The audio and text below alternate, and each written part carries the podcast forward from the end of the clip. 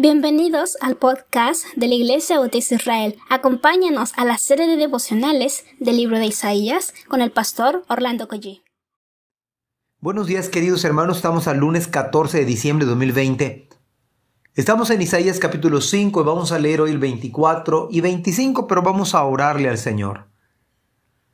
Padre, ponemos nuestras vidas una vez más en tus manos, Señor, y queremos que pedirte humildemente que tú nos hables a través de tu santa palabra que yo sé que es viva y eficaz, Señor, y que tiene poder, y por ello venimos a ti, Señor, en esta mañana una vez más. Bendícenos, querido Padre, en el nombre de Jesús. Amén.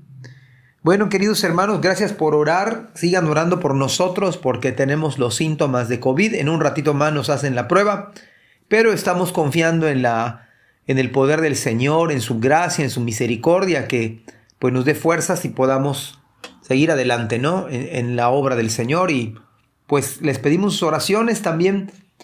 Pues hemos tenido problemas con, con el envío del devocional. No sé qué está sucediendo en la lista de difusión de WhatsApp. Parece ser que es un problema de allá. Se lo voy a mandar de dos maneras. Así que si le vienen dos, dos formas, pues lo único que quiero es servirles y que sea de bendición este tiempo. Se lo voy a mandar de manera tradicional y de la manera en YouTube que está en Spotify y no sé qué cuánta cosa los muchachos me hacen el favor de hacerlo. Entonces vamos a leer la palabra del Señor después de esta introducción y vámonos al texto. Por lo tanto, así como las lenguas de fuego consumen los rastrojos y la hierba seca se marchita y cae en medio de la llama, así las raíces de ellos se pudrirán y sus flores se marchitarán pues han rechazado la ley del Señor de los ejércitos celestiales. Han despreciado la palabra del Santo de Israel. Por eso el enojo del Señor arde contra su pueblo y ha levantado el puño para aplastarlos. Los montes tiemblan y los cadáveres de su pueblo están tirados por las calles como basura. Pero aún así el enojo del Señor no está satisfecho. Su puño está todavía, todavía está listo para asestar el golpe. No hace falta ser un gran experto para saber las terribles consecuencias que puede ser el fuego, sobre todo si no se logra controlar. Pues esto es precisamente lo que utiliza el profeta Isaías, cómo describe detalle tras detalle cómo se consume el rastrojo, cómo al paso del fuego todo lo seco es combustible puro.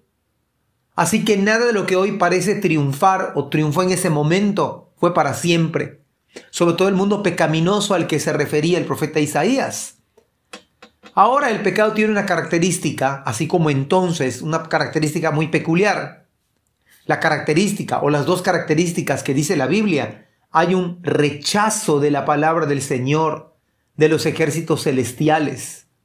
El rechazo de la palabra, el menosprecio o el desprecio a la palabra del Santo de Israel. Así dice el Señor. Bien dijo Cristo, Juan 12:48, el que me rechaza y no recibe mis palabras. Oiga bien esto, el que me rechaza y no recibe mis palabras es igual. Aquel que rechaza la palabra está rechazando a Cristo de manera directa, porque lo que está en la Biblia es la palabra del Señor, tanto el Nuevo como en el Antiguo Testamento. El Antiguo Testamento habla de Cristo. Pero dice el Señor, el que me rechaza y no recibe mis palabras, tiene quien le juzgue la palabra que he hablado ella le juzgará en el día posterior. Fíjese lo importante que la palabra va a juzgar. Vea lo grave que es y lo importante que es al mismo tiempo. Y creo que cada uno de nosotros deberíamos considerar estas verdades, porque esto es sumamente importante. ¿Qué aprecio tengo hoy, hoy por la palabra? ¿Amo la palabra? Amar la palabra es vivir la palabra, tener hambre de la palabra, deseo por la palabra, obedecer la palabra. Hacer lo contrario es despreciar la palabra, es rechazar la palabra. Y es exactamente el pecado de Dan y Eva. Dios les dijo, de este árbol no comeréis, esa es su palabra. Y ellos hicieron todo lo contrario. Comieron del fruto de la ciencia del bien y del mal. Rechazaron lo que dijo Dios. Despreciaron lo que dijo Dios y entonces vino la calamidad. Y es exactamente lo que hoy en día nosotros también nosotros también hacemos. Ahora bien, Podemos decir entonces que menospreciar la palabra, rechazar la palabra es rechazar también a Cristo. Pero además de esto, el versículo 25 nos arroja algo sumamente increíble, algo demasiadamente bueno.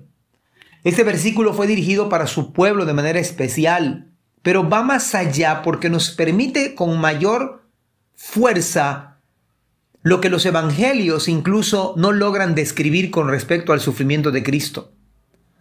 Cómo Cristo tomó nuestro lugar y cargó con nuestros, nuestros pecados y culpas. Esta descripción vale la pena pensar de manera minuciosa.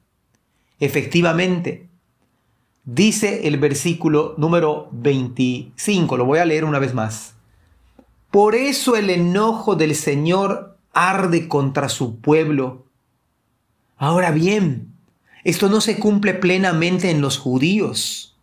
Cuando Cristo fue a la cruz, esto es lo que la maravilla de este pasaje. El enojo del Señor ardió contra su propio hijo. ¿Pero cómo?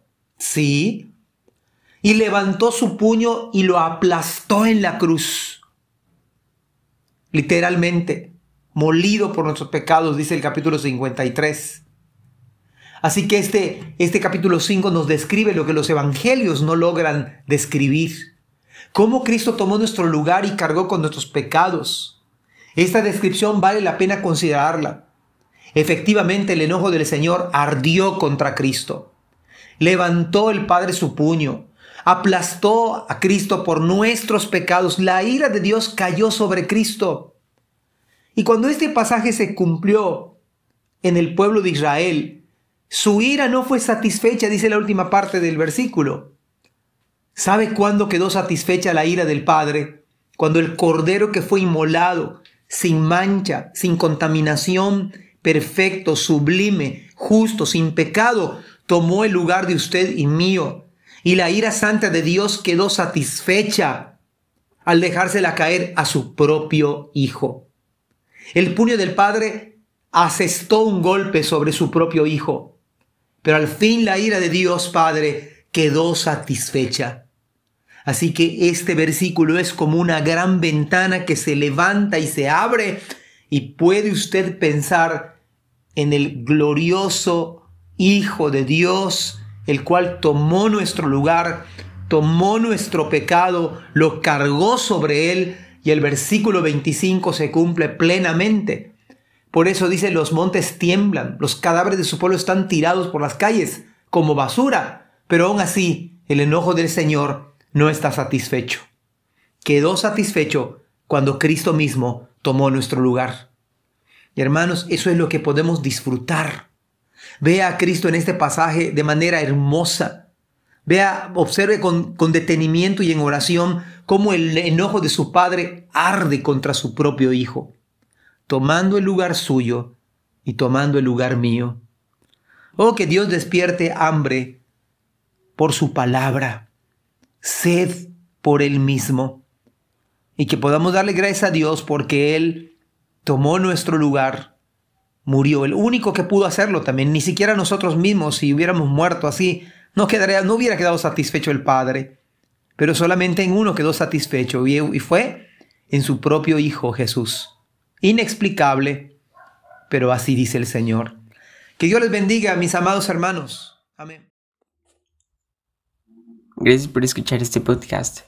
Te invitamos a compartirlo y a seguirnos en nuestras redes sociales para que no te pierdas el contenido que tenemos preparado para ti. También nos puedes encontrar en nuestra página web www.ibimerida.org y contáctanos al correo ibismerida.gmail.com Gracias por acompañarnos. Hasta la próxima.